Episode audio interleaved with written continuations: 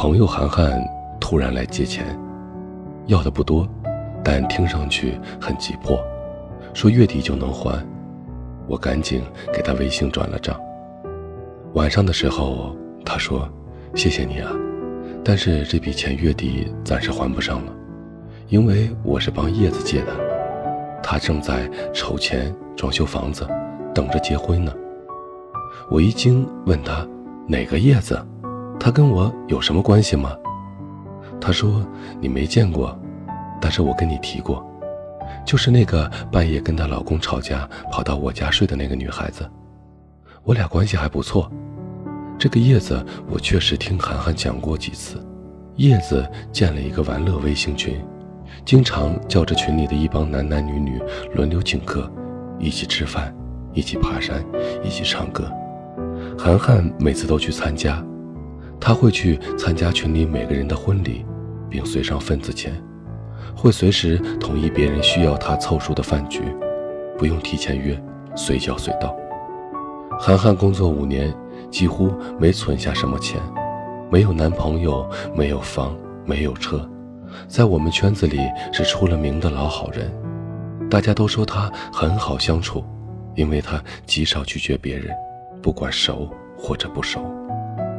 涵涵的腿有点外八字，特别害怕别人笑话她走路滑稽，但就是有个贱胚子经常拿这个开玩笑，尤其是关系稍显亲密的人，说她走路像一个上了煎锅的鸭子。别人指着她痛处哈哈大笑时，她只是尴尬的一笑。我问她不喜欢别人开的玩笑，不直接告诉对方，她说：“我怕别人说我开不起玩笑，说我不合群。”很多人都会这样，胸口即便雷霆万钧，唇齿间却依然云淡风轻。为了一个别人口中的合群，明明想拒绝，却不敢说出口，宁可牺牲自我为代价，也要对他人友善。那么，你见群就合，就算是合群了吗？有多少人明明讨厌社交，却不敢不去？有多少人明明不想瞎聊，却硬是张嘴强颜欢笑？又有多少人幻想试图通过帮助别人来维持泛泛之交呢？那些明知你不乐意，还要拿着合群来胁迫你、为难你的人，也压根儿不是什么好人。在报社做记者的时候，认识一个加拿大的朋友达西，他聘请我做了一个项目的翻译。项目结束后，达西在一个会所邀请项目组所有的人欢聚庆功。十三个老外，来自五湖四海，就我一个中国人。那天刚好报社排表上分给了我两个版，而我手头上还有四篇稿子需要当天写完，等着上版。所以去庆功宴的时候，我牵肠挂肚地对自己说：“嗯，就玩一个小时，然后就滚回来干活。”一个小时过去了，大家都玩的兴致正浓。有人要玩射箭，让我帮忙跟工作人员沟通一下；有人想点首歌，让台上那个身材火辣的歌手唱，要我帮忙问问需要多少钱。因为是第一次合作，我希望给达西他们留下一个好印象，以便以后有这种钱多事少的活还能愿意再次找我。两个小时过去了，他们完全没有散的意思。而我也不好意思先行告退，但是因为一堆稿子还在等着我，所以每过去一个小时，我就焦虑地看一下时间。四个小时之后，我开始心不在焉，焦虑感爆棚。如果晚上十点前交不了版，我必挂无疑。于是我决定酝酿理由，酝酿各种抱歉的情绪，好让自己能妥善的退场。这个时候，达西注意到我的不对头了，他问：“是不是有事情需要提前走？”我脸一红，支支吾吾地说出各种理由和原因，来表达自己不得不提前退场的愧疚和抱歉。没等我说完，他马上打断我，一脸诧异地问我：“你要是有事需要提前离开，为什么不直接说呢？你随时可以走啊，这里没有任何人需要你迁就。”只要我们开心就好了，而且也没有人有权利干涉你的自由啊。之后，达西在中国的一年，我们一直保持着稳定的合作关系。同道中人，和而不群，非你所愿，群而不和。合群并不能成为一种可靠的价值判断。当你和一个群体交往感觉到累的时候，说明你们可能并不是同一类人。不是所有的群，你都要迎合。胁迫性的融入群体，很难给你带来任何的舒适与价值。更甚的是，当你削足适履地绑架自己，强行融入一个自己压根儿不喜欢的群体，这往往意味着一种堕落的开始。在《细雨中呼喊》一书中，余华写过这样的一段话：“我不再装模作样的拥有很多朋友，而是回到了孤单之中，以真正的我开始了独自的生活。有时我也会因为寂寞而难以忍受空虚的折磨。”但我宁愿以这样的方式来维护自己的自尊，也不愿意以尺寸为代价去换取那种表面的朋友。有很多人是因为害怕别人说他孤僻才去社交，才去牺牲自己的独立精神与真实意愿，让自己出现在声色犬马的群体狂欢中。但真正有所成就的人，都在用不合群的时间，去重塑真正的自我。合群确实能给很多人带来安全感，孤僻、不爱说话、跟大家玩不到一块儿去，在现实生活中确实是一件很危险的事情。但是，有些平庸的群体就是怕你出挑，他们就要同化你，就是要想尽一切办法的把你拉到平庸的层次里，这样他们才有群体平庸的安全感。你害怕不融入群体会被大家鄙视。但是用合群胁迫你融入群体的人，更害怕你鄙视。无敌向来寂寞，妥协来的泛泛之交很难让你受益颇多。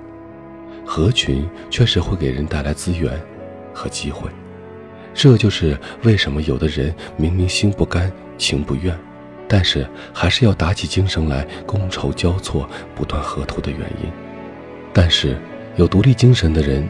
多数不稀罕那些所谓的人脉资源，泛泛之交，多是表面资源。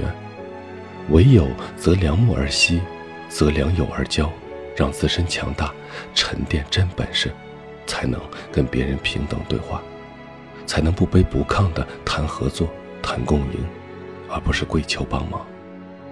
朋友过生日来吧，谁谁谁结婚去吧，晚上来喝酒啊，好啊。很多人跟我们并不熟，但因为一句都是朋友嘛，就挽着面子颠儿颠儿的去了。为了合群，我们究竟浪费了多少时间？我们以牺牲自我意愿为代价的合群，又能给我们带来多少我们期待的友谊与资源呢？有时候不是别人绑架了你的意愿，而是你用不切实际的期待绑架了自己。合群很重要。但是要和一个什么样的群更重要？没有人逼着你去做一个小可爱。合群的目的是为了交流学习，提升彼此，或者只是为了纯粹而真实的情谊。如果这两样你都不为，只是花费大把的时间让别人都说你人很好，那么你就不得不接受一个事实：这样的群和而无用。只是在帮你消磨余生。唯有尊重内心，善作取舍，才能脚踏实地的拥有一个清净快乐的自我。合群不是规则，你终究还是要对自己负责。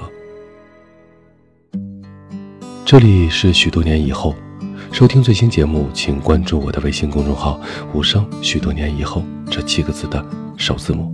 同时呢，你也可以在新浪微博搜索“无声的晚安”，就可以找到我了。我在内蒙古跟你道一声晚安，城市另一端的你。你让我不止一次的想过，我们在一起该怎样生活？那年的黄昏，长春的街头，多少情感迸发在离别后。后来你也到北京来看我，在寒冷的冬月再次融化我。你让我像是。初恋般着魔，我醉倒在你柔软的梦中。或许我们都曾苦心琢磨，或许我们都已倾尽所有。我们喝完了最后一杯酒，然后相拥在分道的路口。你走以后，我只剩下寂寞。就算我们偶尔还会联络，可那并不能。抚慰我的脆弱，也不能让我不再难过。此刻漫天风沙呼啸而过，一不小心就模糊了眼眸。谁说泪水不是一种解脱？至少能平复心头的烈火。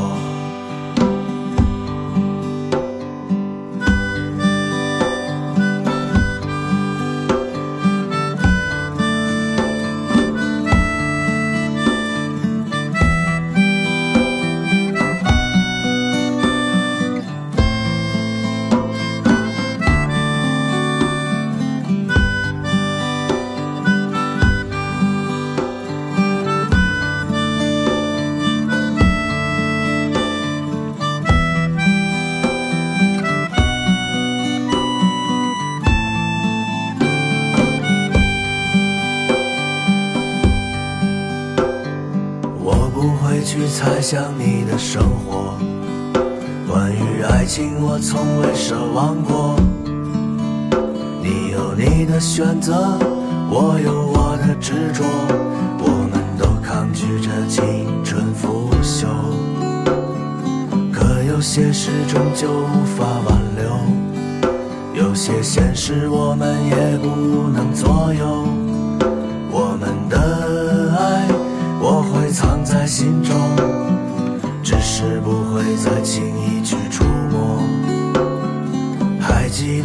次见你的时候，你俏丽的容颜无需粉墨。我们漫无边际，无话不说，却也未曾提及任何承诺。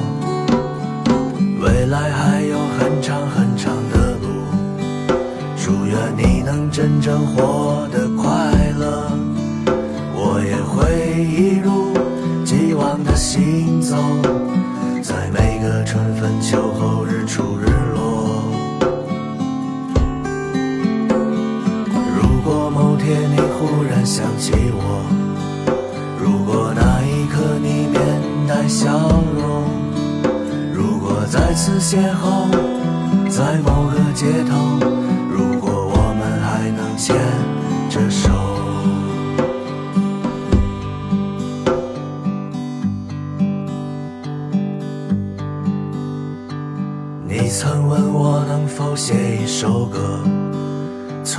住我们青春的颜色。